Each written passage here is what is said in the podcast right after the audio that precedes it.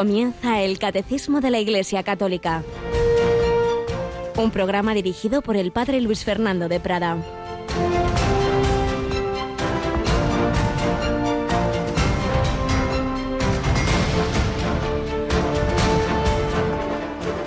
Hubo un combate en el cielo.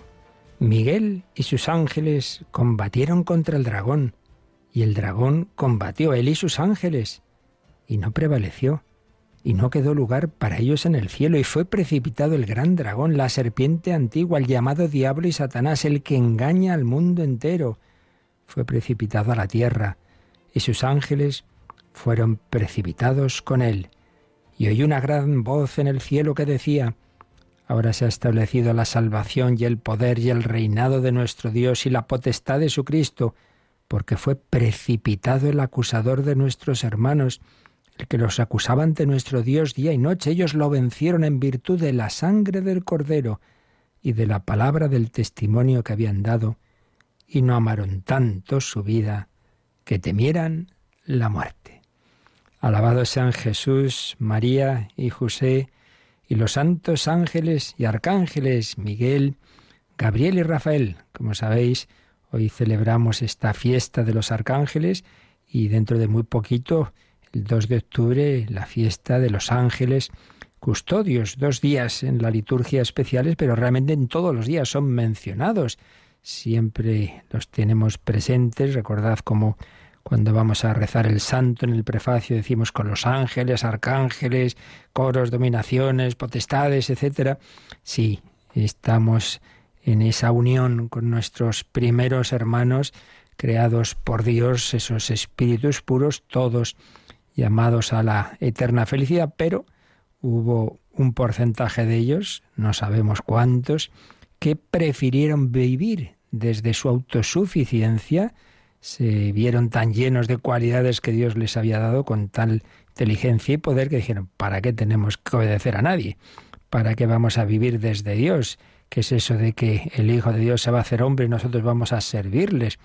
En fin, no sabemos exactamente cómo fue, pero lo cierto y verdad es que aquellos que habían sido creados como ángeles de luz se rebelaron y se convirtieron en demonios. Dios no crea nada malo, son ellos los que a sí mismos se eh, transforman en de esa manera tan terriblemente negativa. Y entonces empieza esa gran batalla que se transmite a la humanidad. Es como cuando en una pandilla de chicos buenos uno se echa a perder y quiere arrastrar a los demás a sus vicios, les lleva a, al hacer las mismas travesuras, porque no quiere sentirse ahí solo. Satanás nos quiere llevar a esa rebelión y lo consigue en esa primera etapa de esa primera batalla de la gran guerra en el pecado original. Y ahí estamos, en esa guerra. Por eso hoy la primera lectura de la misa nos habla de esa batalla, que estamos en ella. Evidentemente se cuenta en el Apocalipsis con símbolos. Dragón, la serpiente, sí, sí, ya sabemos que son símbolos, pero símbolos de una realidad. Y la realidad es que estamos en guerra. Y esto es así. Y que en esa guerra, como dice San Pablo, no son solamente los enemigos de carne y hueso, no, no, no. Detrás hay alguien más. Detrás están esos espíritus malignos. Estamos en guerra, pero contamos con la gracia de Dios, nuestro Rey Jesucristo, nuestra emperatriz María, y si nos apoyamos de nuevo, en nosotros mismos nos puede. Satanás es más listo y poderoso que nosotros por nuestras fuerzas, pero si nos apoyamos en Jesucristo, en la Virgen, en los santos, contamos con la gracia de Dios, los sacramentos, la oración, velad y orad, para no caer en tentación, entonces la guerra está ganada. Perderemos batallas, pero la guerra está ganada. Entonces lo importante es que estemos en el lado correcto, unidos al Señor. Y no nos asustemos. Hay guerra, sí. Hay persecución, sí. Hay sangre, sí. Pero hemos oído también cómo los mártires vencieron, vencieron en virtud de la sangre del Cordero y no amaron tanto su vida que temieran la muerte. Qué bella expresión. El cristiano no desprecia la vida, la amamos, este mundo es bueno, pero no lo ponemos por encima de Dios. No amaron tanto su vida que temieran la muerte. La muerte. Bella fiesta Felicidades a todos los que lleváis ese nombre de Miguel, Gabriel, Rafael y a las innumerables instituciones que los tienen por patronos. Y hay una isla, hay una isla cuyo nombre histórico es San Miguel de la Palma. Hoy Después de sus merecidísimos días de descanso, tenemos aquí de nuevo a Yolanda Gómez. Buenos días, Yoli. Muy buenos días, padre. Bueno, pues tú sabías eso, que la, nuestra querida isla de La Palma, que lo está pasando tan mal, su nombre histórico es San Miguel de La Palma. Pues no lo sabía, pero ayer me enteré. Así que sí. Hoy es un día para, para rezar por, sobre todo, los palmeros y toda la situación que están viviendo.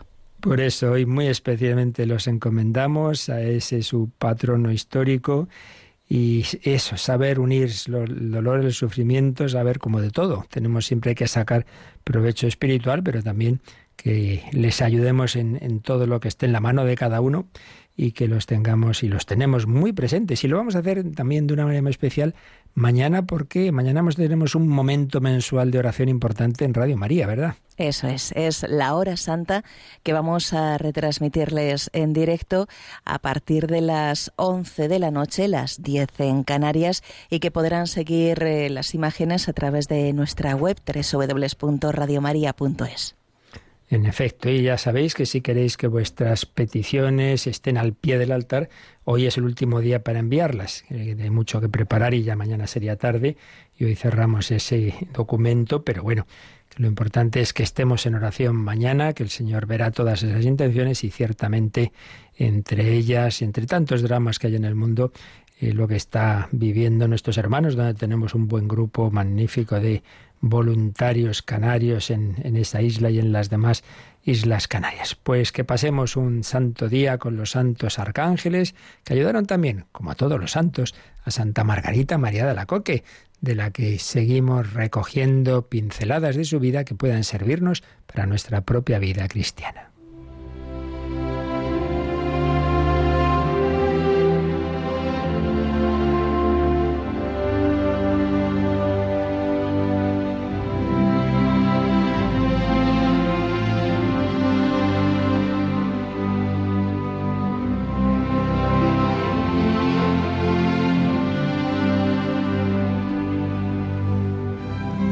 Santa Margarita María de Alacoque Autobiografía. Vamos entresacando algunos pasajes que puedan especialmente ayudarnos a nosotros. Hay un momento, bueno, varios momentos, pero en un determinado momento vuelve a decir que dudaron de que todo aquello que, que el Señor, todas esas luces y gracias especiales que tenía, pues dudaron si eran de Él y pensaban que serían ilusiones, engaños y engaños del, del, demonio, precisamente del maligno. Y dice, eso fue un golpe terrible para mí, que toda mi vida había estado con temor de ser engañada y de engañar a los demás, aunque sin pretenderlo. Esto, no, esto me hacía derramar muchas lágrimas, porque no podía sustraerme al poder de este Espíritu soberano, con mayúscula, el Espíritu Santo que obraba en mí y por mucho que pudiera esforzarme, era impotente para alejarle de mí. Quiere decir, cuando tenía pues esas luces especiales y le decía, no, no, no, eso no es de Dios, como le dijeron, por cierto, también, siglo antes a, a Santa Teresa de Jesús, dos siglos o siglo y medio antes, le decía, no, no, resista eso, que eso es del demonio. No, no era del demonio, era del Señor. Pero bueno, ella, como le había dicho el Señor, obedecía, pero dice que aunque intentara, prescindir de todo eso no podía.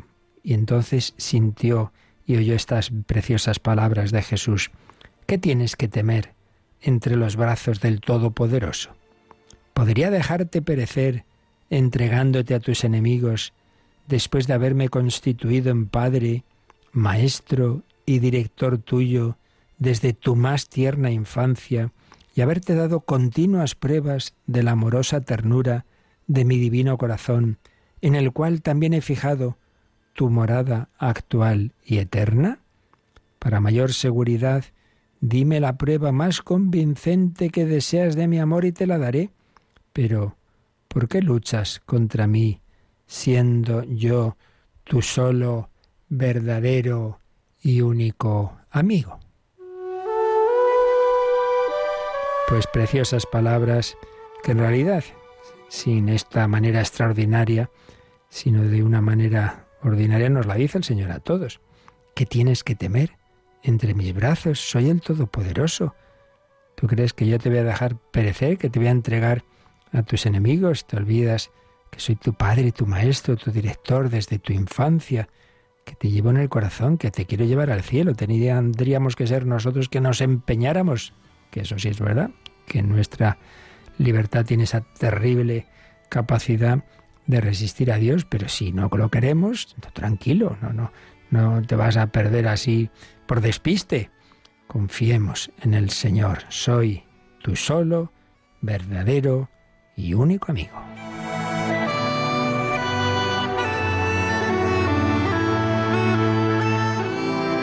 A otro momento el Señor le dice, cuando le, le insisten en que escriba su vida y ella le cuesta, y le dice a Jesús, abandónalo todo a mi beneplácito y déjame cumplir mis designios sin mezclarte en nada, porque yo tendré cuidado de ti. De nuevo, la idea, nuestra vida no la vivimos solos, la vivimos con el Señor. Hay una providencia sobre cada una de nuestras existencias, fíjate, Dios te va llevando. Pero, y aquí hay un paso muy interesante. Si por un lado estamos viendo cómo el Señor con Margarita María tenía pues unas gracias muy especiales, que esto es algo extraordinario porque tenía una misión extraordinaria y tenía pues esas comunicaciones, esas locuciones, que es algo, repito, extraordinario, que no hay por qué buscar, que no es lo que suele ocurrir, que el Señor suele actuar de la manera en silenciosa discreta, sí, sí, pero con ella tenía eso, sí, muy bien. Pero eso no quitaba en absoluto que el Señor, mm, no por tener ese, diríamos, hilo directo con Margarita María, decía que dejara de usar los caminos ordinarios.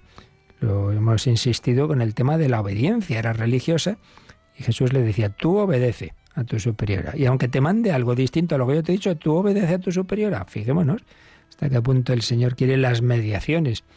Ya lo hemos recordado en más ocasiones. Estamos en, en época muy iluminista, mucha gente te viene, no, es que eh, ha dicho el Señor, la Virgen, no sé quién. Bueno, pero ¿quién le ha dicho a usted que eso es de Dios y no es una imaginación de alguien? Lo que sí que es seguro, lo que sí que Jesucristo ha dicho seguro es que obedezcamos a la Iglesia. Y eso, muchos que se olvidan. Pues bien, ¿por qué digo esto? Porque a pesar de tener todas esas luces, a pesar de que el Señor dejaba claro que el director de su alma era Él, eso no quitaba para que Margarita necesitara y le viniera muy bien un director espiritual que aún no tenía. ¿Y qué iba a pasar? Vamos a verlo. En medio de las penas y temores que sufría, sentía siempre mi corazón en una paz inalterable. Me hicieron hablar con algunas personas doctas, las cuales aumentaron todavía más mis penas porque dudaban de, su camino. Hasta que nuestro Señor envió aquí a su localidad, a Perelemonial, envió aquí al padre La Colombier, al cual ya había yo confirmado desde el principio que mi soberano maestro me prometió, poco tiempo después de haberme consagrado a él, que me enviaría un servidor suyo, a quien quería que yo manifestase según la inteligencia que sobre ella me daría, todos los tesoros y secretos de su sagrado corazón que él me había confiado, pues me lo enviaba para asegurarme en su camino y para repartir con él grandes gracias de su sagrado corazón que derramaría con abundancia en nuestras conversaciones. Pues veamos aquí esos caminos del Señor. El Señor, por un lado, actúa en nuestra alma, claro. Es, la vida cristiana es una relación personal con Jesucristo, pero eso no quita que el Señor actúa dentro de su iglesia, la iglesia que él ha fundado, y que dice, le dice a Margarita que aparte, y claro, sin, sin excluir ni mucho menos la luz interior que le iba dando, pero que le iba a enviar a un sacerdote, a un padre espiritual, a un consejero, a un director espiritual, como queramos llamarlo, que la iba a guiar, que la iba a aconsejar y que iba a ser también el instrumento para que aquello que iba recibiendo Margarita María de mensaje de Cristo para la Iglesia sobre la devoción a su Sagrado Corazón, pues iba a ser el Padre de la Colombiera el que iba a discernir todo eso y a comunicarlo. Te enviaré, te enviaré a un siervo mío. Entonces ella esperaba, Jesús se lo había prometido. Sí, sí, esto es muy interesante. Muchas veces nos escribís, oiga, ¿cómo puedo hacer yo para tener un directo espiritual? Pues primero pídelo, Señor, mándame a alguien que me ayude, muéstrame. Bueno, pues resulta que había una pequeña comunidad de la Compañía de Jesús en Perelemonial, que era una localidad discreta, pequeña, y sorprendió, sorprendió que enviaran allí al padre la Colombia, pero a un hombre de mucha categoría. Y había quien pensaba, bueno, esto lo mandan a la corte, lo mandan a París, lo mandan a un sitio muy importante. Pues no, los caminos de Dios, si es que Dios sabe más. Cuando cambian un sacerdote y lo mandan a no sé dónde y tal, y hay quien dice, ay, qué desperdicio ahí a ese pueblo, pero bueno, ¿tú qué sabes? Cada alma vale la sangre de Cristo. Bueno, pues al padre la Colombia lo envió la divina providencia a Perelemonial, pues ni más ni menos que para ser el consejero de una mujer que iba a ser clave en la historia de la espiritualidad de Margarita María. Entonces, claro, él no sabía nada de esto. Y llega allí y va a visitar a ese convento de monjas salesas. Entonces, cuando está hablando a la comunidad en el locutorio, sabemos son comunidades de clausura, y una reja, etcétera. Entonces, interiormente, Margarita María oyó esta palabra de Jesús. He ahí al que te envío. He ahí al que te envío. Y dice que se dio cuenta, en efecto, de que era la persona que el Señor le había prometido y que le enviaba. Recordemos que cuando San Pablo, cuando Saulo es convertido por aquella luz mística camino de Damasco, Sí, es una acción directa del Señor, pero le dice, ya tú vete a Damasco que ya se te dirá lo que tienes que hacer. Y ya lo siguiente no fue otra luz mística.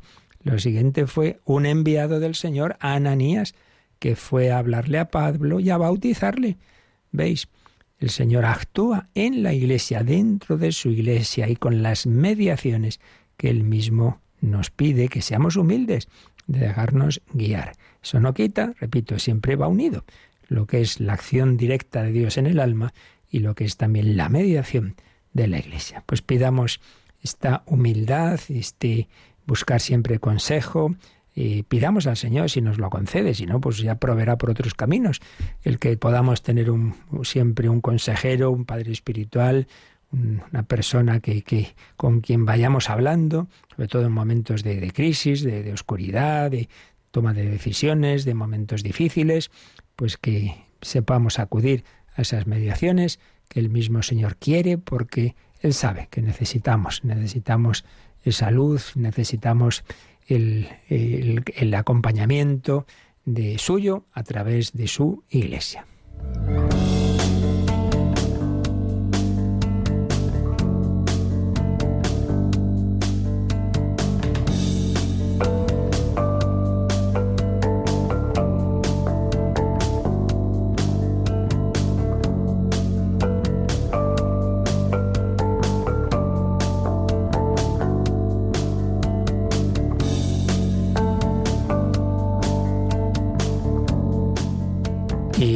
A través de su iglesia y de una manera muy especial a través de la liturgia de la iglesia es donde recibimos las gracias que necesitamos para nuestro camino de vida cristiana.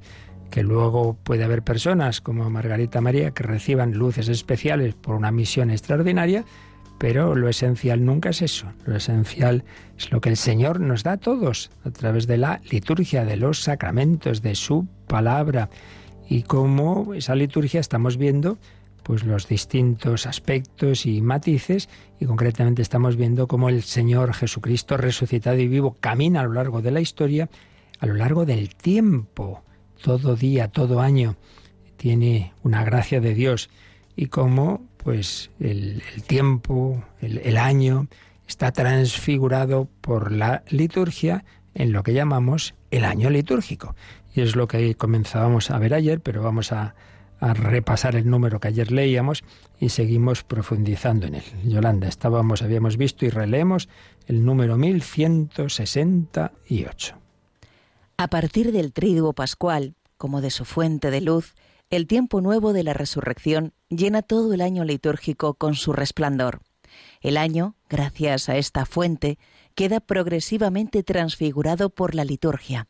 Es realmente año de gracia del Señor la economía de la salvación actúa en el marco del tiempo, pero desde su cumplimiento en la Pascua de Jesús y la efusión del Espíritu Santo, el fin de la historia es anticipado como pregustado y el reino de Dios irrumpe en el tiempo de la humanidad. Qué bellas expresiones. El año entero está como transfigurado por la liturgia. Se convierte en año de gracia del Señor. El tiempo es instrumento de Dios. El reino de Dios irrumpe en el tiempo de la humanidad. Padre jesuita que ya falleció, el padre José Antonio Huenaga, que fue profesor de liturgia, tiene un librito más bien para jóvenes, pero que hacía un resumen estupendo de todas estas verdades y voy a cogerlo porque creo que mm, en efecto es un, resumen que nos viene muy bien para entender esto eh, del año litúrgico. Y nos recordaba cómo para la Iglesia los misterios de Cristo, lo que el Señor vivió, los misterios de su vida, se reactualizan en las celebraciones del año litúrgico. Insistía en una palabra que se usa en las grandes fiestas de la Iglesia, que es el hoy, odie en latín, hoy, hoy nace el Señor, hoy ha resucitado Cristo, hoy asciende a los cielos, hoy.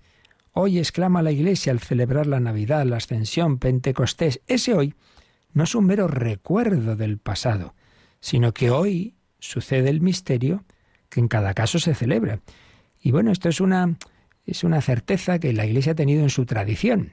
Eh, que, luego otra cosa son las explicaciones, esto ya lo hemos dicho muchas veces, siempre hay que distinguir el dato de la fe, en este caso pues una certeza que ha estado, eh, ya digo, en toda la historia de, la Iglesia, y otra cosa es luego cómo se explica, bueno, eso ya importa menos, las teorías teológicas, pero algo hay que no sabemos explicar bien, y en este caso concreto, que, que el Señor actúa y hace presentes los misterios que vivió históricamente hace 20 siglos. Por ejemplo, San León Magno escribía, lo que sucedió en los misterios históricos de Cristo ha pasado a las celebraciones litúrgicas. Entonces predicaba en el día de Epifanía y decía, este día de Epifanía no pertenece al pasado. No llega a nosotros tan solo un recuerdo que guarda la fe y celebra la memoria, sino que al renovarse el don de Dios, también nuestros días experimentan aquellas maravillas cuyas primicias pertenecen al pasado. Pues sí, así predicaba San León Magno en el siglo V. Y si saltamos al siglo XX, el Papa Pío XII, en aquella gran encíclica litúrgica, la Mediator Dei, pues decía algo parecido. El año litúrgico de la Iglesia no es la representación fría e inerte de sucesos que pertenecen al pasado, ni el simple y desnudo recuerdo de otros tiempos. No, no, es Cristo mismo presente en su Iglesia, que continúa recorriendo aquel camino de inmensa misericordia que inició en esta vida mortal. Qué bella expresión, que es el año litúrgico. Cristo mismo presente en su iglesia, que continúa recorriendo aquel camino de inmensa misericordia que inició en su vida mortal, con el designio de que los hombres se pongan en contacto con sus misterios y así tengan vida. Y ya recordábamos ayer la Constitución Sacrosantum Concilium del Vaticano II, que dice los misterios de la redención cuando se celebran se hacen presentes en cierto modo a todo tiempo para que los fieles se pongan en contacto con ellos. Y cuando se promulgó la, la reforma litúrgica, el Papa Pablo VI en su carta Misteri Pascalis, recogida en el misal romano, decía, los sumos pontífices, siguiendo con firmeza las enseñanzas de los santos padres y de la tradición, estaban convencidos de que el curso del año litúrgico no sólo conmemora hechos por los que Jesucristo muriendo por nosotros nos salva, o evoca el recuerdo de cosas pasadas, por cuya meditación el espíritu de los cristianos es instruido y alimentado, sino que también enseñaban que la celebración del año litúrgico tiene una peculiar fuerza y eficacia sacramental para alimentar la vida cristiana. Y todo esto mismo nosotros también, nos mismo, el nos majestático, decía el Papa, o sea, yo, también así lo sentimos y profesamos. Aquí hay una expresión muy importante. El Papa Pablo VI decía, como hay un dato de la tradición, de los santos padres, de toda la tradición de la Iglesia, según la cual lo que se celebra en el año litúrgico tiene una peculiar fuerza y eficacia sacramental. Esta es la expresión clave eficacia sacramental, es decir, hay algo en esa celebración de los misterios litúrgicos, pues lo que decimos de los sacramentos, hay un realismo. Y recordemos que de los sacramentos indicábamos que en el concepto de sacramento está el que es un signo eficaz, eficaz, no es un mero signo de recuerdo, sino que Dios actúa en él. Bueno, pues entonces si celebramos el misterio de la Navidad, hay algo ahí por lo que la Navidad ocurre en mi vida, en mi corazón, quiere Jesucristo nacer en mi vida, por poner un ejemplo. Realismo sacramental, eficacia sacramental. Este es el dato de la fe. Este dato de la fe, también lo hemos visto en más de una ocasión, tiene ya un precedente en el Antiguo Testamento, porque ya habíamos hablado de que en las fiestas del pueblo de Dios, de Israel, eh, se hablaba de una palabra eh, hebrea, sícaron, que significa memorial, y como memorial para los judíos no era, una vez más lo decimos, un mero recuerdo subjetivo. No, no, sino que es Dios mismo el que recuerda, por así decir, el que hace presente aquello que hizo. Por ejemplo, en la, en la salida de Israel de Egipto lo hacía presente al celebrarlo y comunicaba una gracia de liberación como había actuado entonces el Dios recordado y alabado como Salvador de la esclavitud de Egipto, escribía el padre Buenaga, se hacía presente para continuar protegiendo a su pueblo y salvarlo definitivamente en el futuro. El memorial no es sólo memoria del pasado salvífico de Dios, sino presencia actual de ese mismo pasado salvífico, por otro lado, abierto a su plena realización en el futuro. Bueno, pues también cuando Jesús dice, haced esto en memoria mía, haced esto como memorial mío, no es simplemente, oye, que os acordéis de mí, ¿eh? No os olvidéis de mí. No, no, no, no, es muchísimo más que todo eso. Las celebraciones sacramentales son memoriales de la redención en el sentido de que Jesucristo sigue, sigue salvándonos en esas celebraciones. Así pues, Padre, al celebrar ahora el memorial de la muerte y resurrección de tu Hijo, dice el sacerdote en una de las plegarias eucarísticas, la, la segunda o en la tercera, se enuncian la pasión salvadora, su ascensión al cielo, o en la cuarta, el memorial de nuestra redención, recordamos la muerte de Cristo y su descenso al lugar de los muertos, proclamamos su resurrección y ascensión a tu derecha, mientras esperamos su venida gloriosa. Sí, se hace esa mención de los misterios de Cristo porque el memorial hace presentes esos misterios, esa muerte y resurrección de Jesucristo, que es el núcleo de la acción redentora, la hace presente salvándonos. Por eso es tan importante acudir a la liturgia, porque ahí recibimos la gracia que necesitamos para ser salvados de nuestra fragilidad, de nuestra inclinación al pecado. Si no acudes, si no tomas las vitaminas y medicinas necesarias, pues acabarás mal. Dios sigue actuando. Sí, sí, Jesucristo ahí te está esperando. Es un memorial, dice también el padre Guenaga, mm, encrucijada de las tres dimensiones del tiempo, del pasado, donde ocurrieron esos acontecimientos, del presente, donde Dios te da su gracia, y del futuro. No lo olvidemos, porque todo apunta a la consumación de la vida eterna. El pasado salvador se condensa en la muerte y resurrección de Cristo. Eh, el proceso de redención comprende todos sus demás misterios, claro, para morir y resucitar, primero se había hecho hombre, su encarnación, toda su vida, y una mirada al futuro, a la segunda venida, a la parusía del Señor. Por tanto, el fundamento de esas afirmaciones de la Iglesia sobre el realismo del año litúrgico es esta idea del memorial. El memorial, que no es mero recuerdo subjetivo, sino que es eh, Dios mismo que hace presente las gracias de aquello que hizo en el pasado y que apunta a su consumación en el futuro. Luego, repito, explicarlo esto exactamente cómo será, pues, pues ahí ya entran las diversas teorías teológicas, pero lo que nos importa siempre es eso. Mira, Señor, yo sé, yo sé que aquí no vengo simplemente a, recordar cosas, sino que vengo a dejarme salvar por ti, igual que perdonaste al, ladrón o a aquella mujer o al paralítico. Yo sé que ahora tú sigues actuando en la liturgia. Aquellos que te escuchaban, ahora te podemos escuchar nosotros aquí. Y es que, por poner un ejemplo que indicaba el propio padre Buenaga, hay distintas formas de presencia.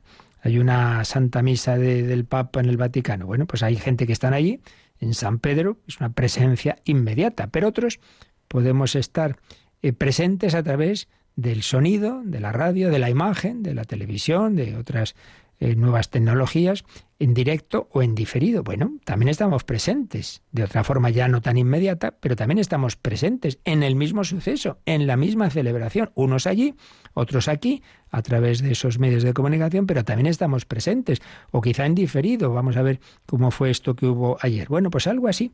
Los misterios de Cristo, había quien estaba allí inmediatamente presente, sus contemporáneos, nosotros no estábamos, pero se nos ofrecen ahora de otra forma para que también nos hagamos presentes.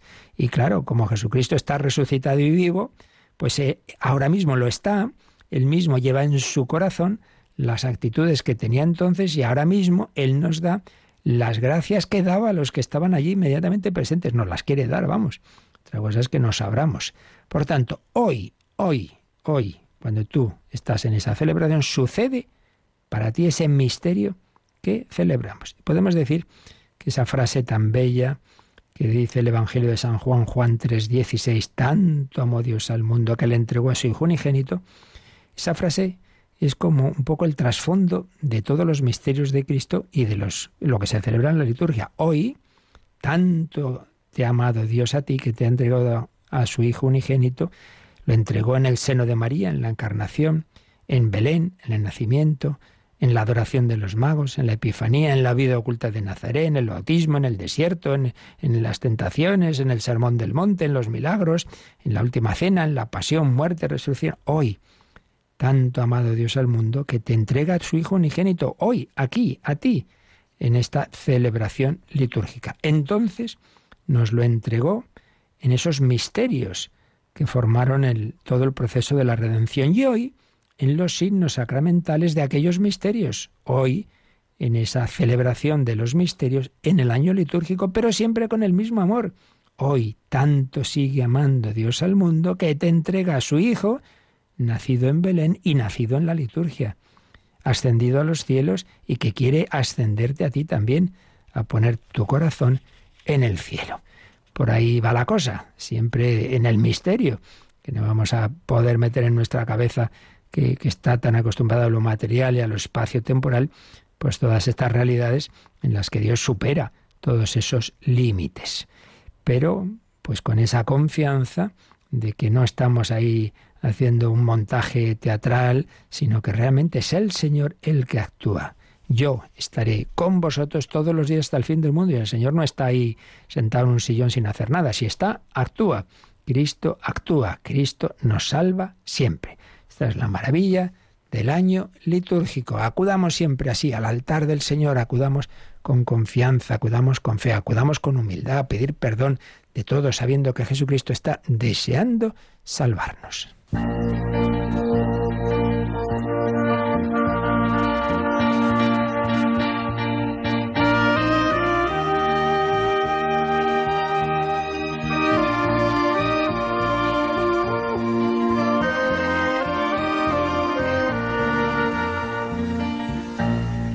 Delante de tu altar, Señor, delante de tus brazos abiertos en cruz. Cuántas cosas te diría, Señor.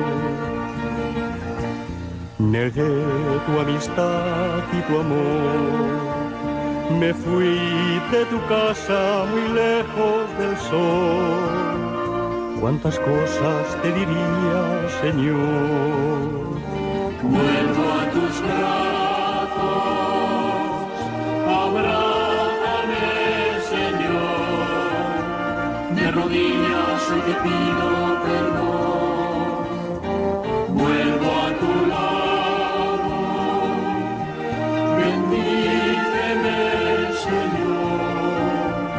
a tu lado cambiará mi corazón.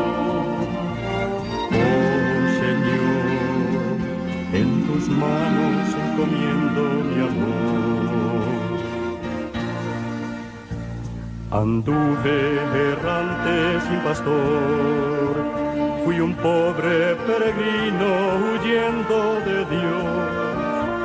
malgastando los talentos de su amor.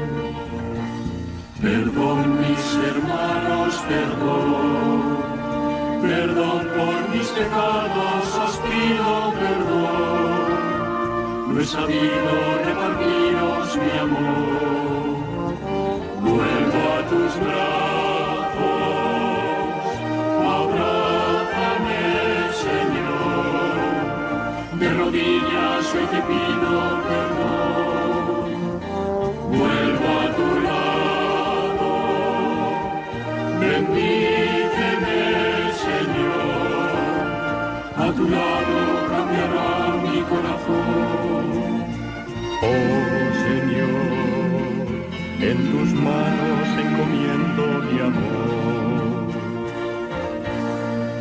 El Catecismo de la Iglesia Católica en Radio María.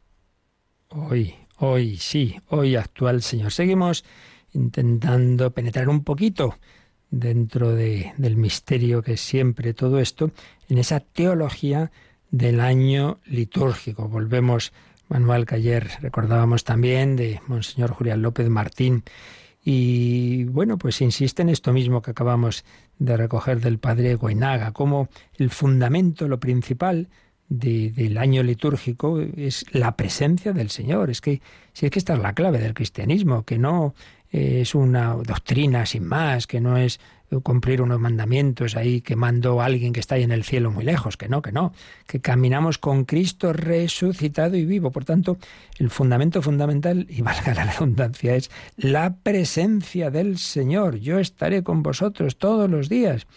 Y, y, es verdad, hay muchos modos de presencia de Cristo, pero el principal es el litúrgico y dentro de ellos la Eucaristía, pero no solo, no solo la Eucaristía, no solo la palabra y los sacramentos, sino en general los diversos misterios que la Iglesia celebra en el año litúrgico. Como acabamos de recordar, no es un mero recuerdo que bonito, Jesús nació y entonces nos ponemos ahí todo muy muy nostálgicos. No, no, no, no, es que Cristo quiere nacer en tu corazón, hay una gracia que se te comunica al celebrar ese misterio de la Navidad o del bautismo del Señor o de lo que sea. No se repite, claro, lo que Jesús hizo históricamente de esa misma manera, pero lo esencial de ello se nos comunica ahora. Y la gracia que el Señor quería darnos a toda la humanidad, pues es ahora, cuando llega a nosotros a través del año litúrgico. Por tanto, primer dato fundamental de esta teología es la presencia del Señor en sus misterios. Si aquella hemorroísa quería tocar a Jesús por lo menos su manto, bueno, pues nosotros nos dejamos tocar también por Jesús en la liturgia. Otro aspecto de esta teología, eh, de los misterios que se celebran en el año litúrgico, es que nos mueven a la imitación de Cristo. Ojo, imitación de Cristo, como yo explico con detalle en, en varios programas de, de otro programa de vida en Cristo no es imitación de un modelo externo a mí y yo por mis fuerzas. No, no es en ese sentido, sino que es dejar que Cristo eh, entre en mi corazón y vaya formando mi corazón a imagen del suyo. El Espíritu Santo es el que nos va configurando a imagen de Cristo. Pero es verdad que si contemplamos y celebramos los misterios de Cristo, hombre, se nos va pegando. Si Jesús nace en pobreza, en humildad en Belén y yo eso lo celebro bien, pues hombre, si salgo de celebrar la, pobreza de Jesús y me voy a un restaurante de 320 estrellas que me dejo ahí, eh, en fin, un, un, montón de dinero que podía dar a los más pobres, no parece muy coherente, no parece muy coherente, ¿verdad? Imitación de Cristo eh, con las actitudes y sentimientos del Hijo de Dios que se nos comunican a través de la liturgia. El Señor quiere vivir en mí su propia vida. Esto es muy bonito. Jesucristo nace, va creciendo vida. Bueno, pues esto lo va haciendo en nosotros. Nacemos a la vida cristiana por el bautismo, esa vida se va alimentando, recibimos la confirmación, se alimenta con la Eucaristía, caemos y nos cura el Señor a través de, de la confesión, vamos madurando, etcétera, etcétera. Cada uno de los acontecimientos de la vida de Jesús que se van desplegando en el año litúrgico, se van haciendo presentes y operantes en nuestra vida.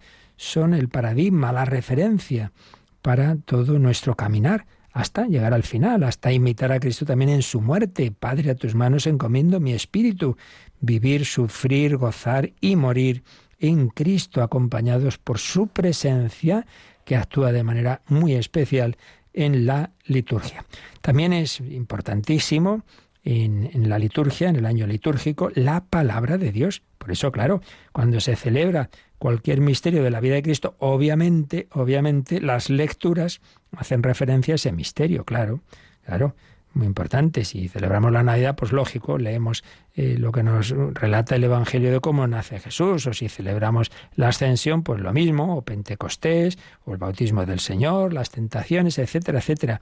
La importancia de la palabra de Dios. El mismo Jesús remitía con mucha frecuencia a las Escrituras incluso en, en, esas diatribas con sus enemigos, buscad, buscad las escrituras, veréis que hablan de mí. Y por supuesto, cuando va con los de Maús, les hace ver cómo todo estaba anunciado en las escrituras. Pues bien, la Iglesia usa mucho las escrituras y ya sabemos que en la liturgia hay diversos ritmos de profundizar en la liturgia. Está por un lado el método, digamos, de la lectura continua o semicontinua, vamos leyendo, pues poco a poco, por ciclos, los, los distintos evangelios, los distintos libros, pues un capítulo detrás de otro, y otras veces la lectura temática, como es el caso que decía, de que si es una, una fiesta especial o un misterio especial, entonces ya se no vamos a la lectura continua, no seguimos con lo siguiente a lo de ayer, sino que lo que la liturgia nos presenta son las lecturas propias que cuentan cómo fue ese determinado misterio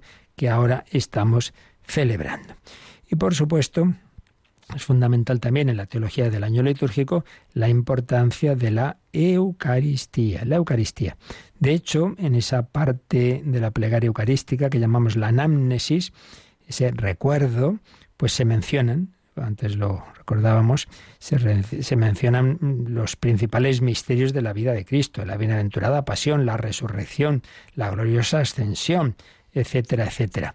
Y mientras esperamos tu venida gloriosa, no solo se recuerdan los misterios ya ocurridos, sino la esperanza del último misterio, la segunda venida de Cristo.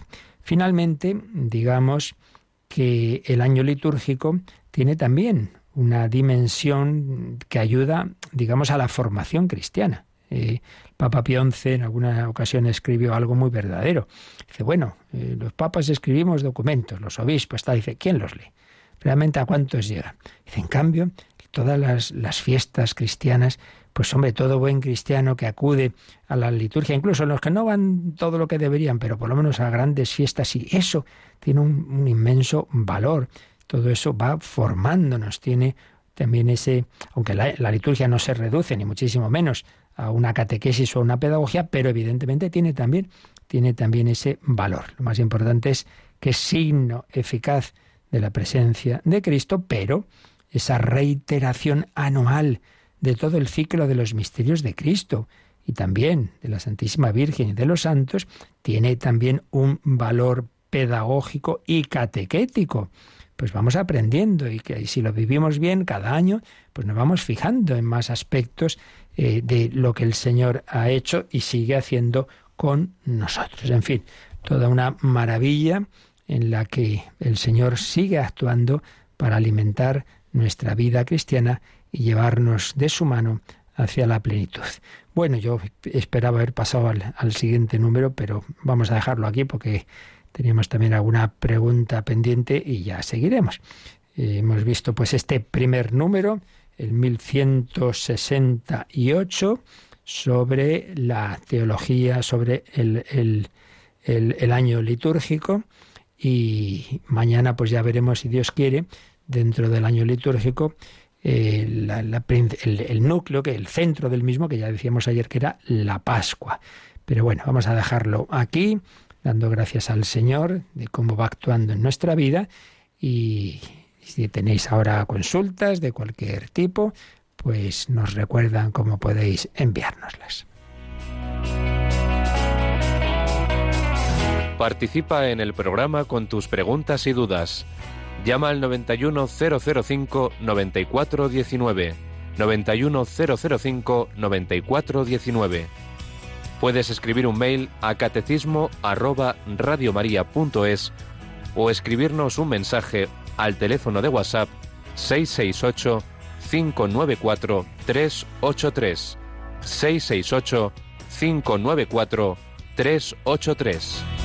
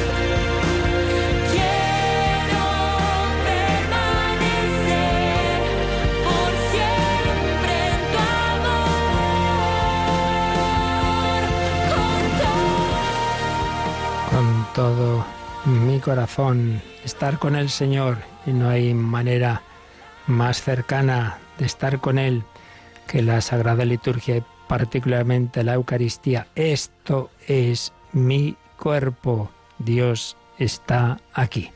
Bueno, teníamos un correo de José Carlos. Dice, mi pregunta es sobre las diferentes religiones que hay hoy en día y que siguen gran número de fieles. Si solo existe un Dios verdadero, Padre de todos, otras personas creen que el suyo es el que hay que seguir. Y otra cuestión sobre el mismo tema. ¿Se salvarán en el juicio final los que siguen otras religiones que no es la cristiana? Bueno, vamos a ver.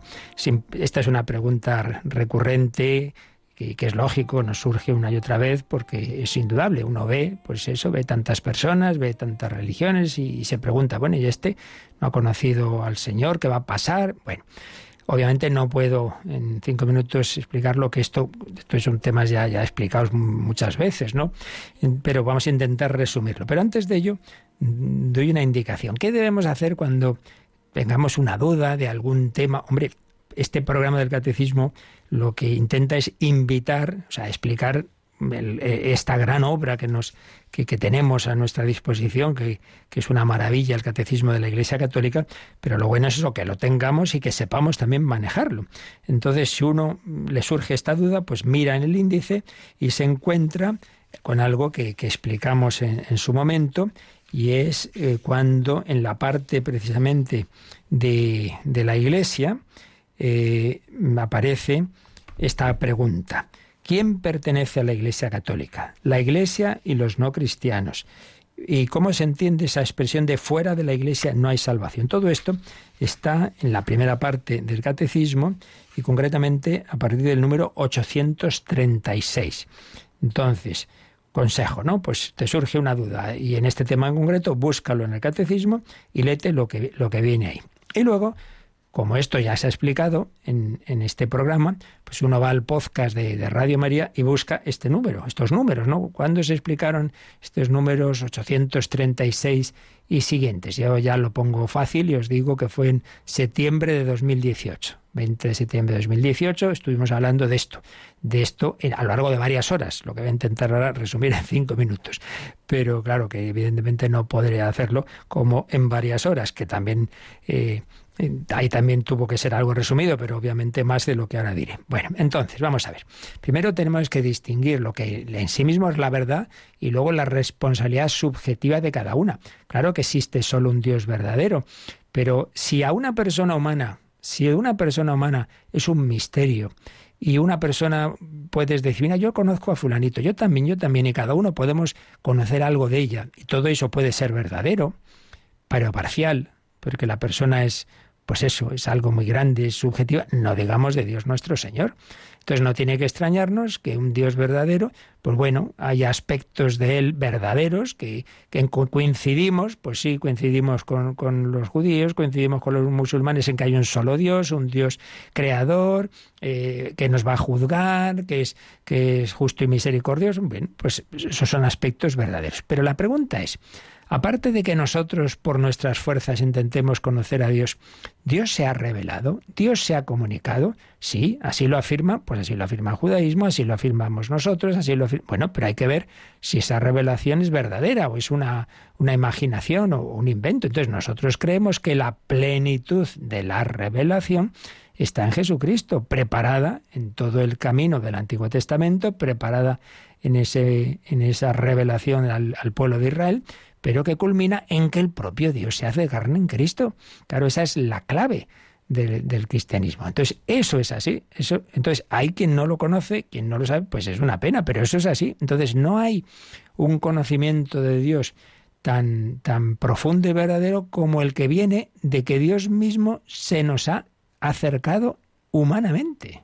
O sea, que no hay comparación entre, entre cualquier eh, intuición, reflexión, que, puede tener muchos aspectos verdaderos, a el hecho de que yo soy el, camino a la verdad y la vida, el que me ha visto a mí ha visto al Padre. Entonces, eh, uniendo un poco las dos preguntas, la única manera de salvarse, ¿qué es salvarse? Estar con Dios eternamente. El único mm, puente que nos lleva a Dios. No, no, hay una, no hay una torre como la Torre de Babel que nos permita llegar a Dios por nuestras fuerzas. No, la única posibilidad es subirnos al ascensor, por usar la expresión de Santa Teresita. El ascensor es Cristo, el ascensor es el Espíritu Santo. Ellos me meten, el Espíritu Santo me mete en el corazón de Cristo que me lleva al Padre, nadie va al Padre sino por mí. Quien me ha visto a mí, ha visto al Padre. Entonces solo podemos llegar a Dios en Cristo. Eso es objetivamente hablando, es así. Pero hoy día Cristo actúa en la iglesia, lo que estamos viendo del año litúrgico. Entonces, ¿yo cómo me uno a Cristo? Pues por el bautismo, los demás sacramentos, el que creyere y se bautizare se salvará, el que no, no se salvará, se condenará. Onda. Y entonces el que no tiene culpa, el que sin culpa de él, sin no porque haya rechazado, que muchos lo han hecho, rechazar la gracia de Dios, sino no, no, el que no tiene culpa. Bueno, esa es otra cuestión. Eso es lo que, como digo, está explicado en esos números, concretamente en el número 846 y siguientes del catecismo. Entonces, así en síntesis, lo que ahí se dice y lo que explicamos en su día en esos programas que antes he mencionado es lo siguiente. El que sin culpa eh, no ha conocido a la Iglesia, no ha conocido a Cristo, o lo ha conocido, pero de una manera pues muy incompleta y que, y que no es por culpa suya. Bueno, pues aunque él no lo sepa, si él realmente está buscando la verdad, la gracia de Dios que, llama a todos los corazones de los hombres, le invitará a esa unión con el Señor. Él quizá no sepa que se llama Cristo y no sabrá quizá eh, de una manera explícita de dónde le viene pues esa, ese deseo de, verdad, de, etcétera. Pero si se abre a la verdad y Dios actúa, claro que actúa siempre, antes o después, aunque sea en el último momento de la vida, la persona que sin culpa suya no ha conocido explícitamente el cristianismo y la Iglesia, si se salva no es porque sea muy bueno y haya sido de no sé qué religión, no, se salva porque Cristo lo salva.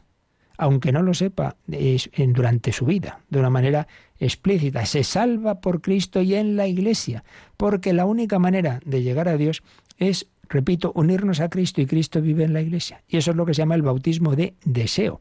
No se habrá bautizado de una manera sacramental, pero Dios ha actuado en su corazón y él deseaba hacer lo que Dios quisiera y si hubiera sabido que Dios quiere que todos nos bauticemos, se hubiera bautizado. Eso es lo que se llama el bautismo de deseo.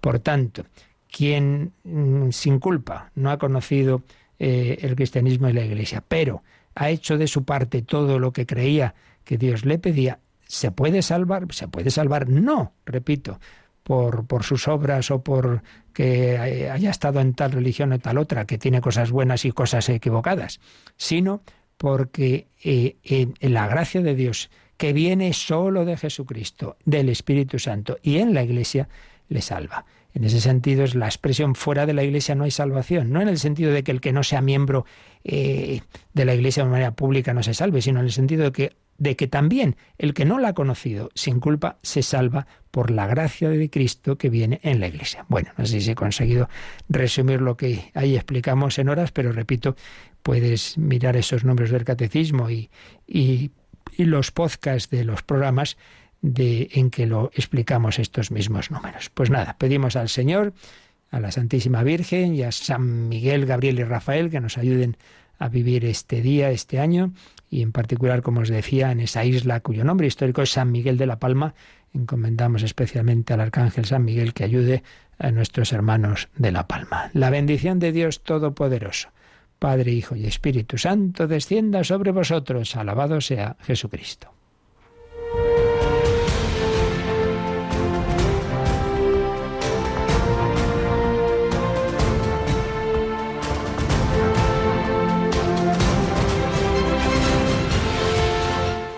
Han escuchado en Radio María el Catecismo de la Iglesia Católica. Un programa dirigido por el Padre Luis Fernando de Prada.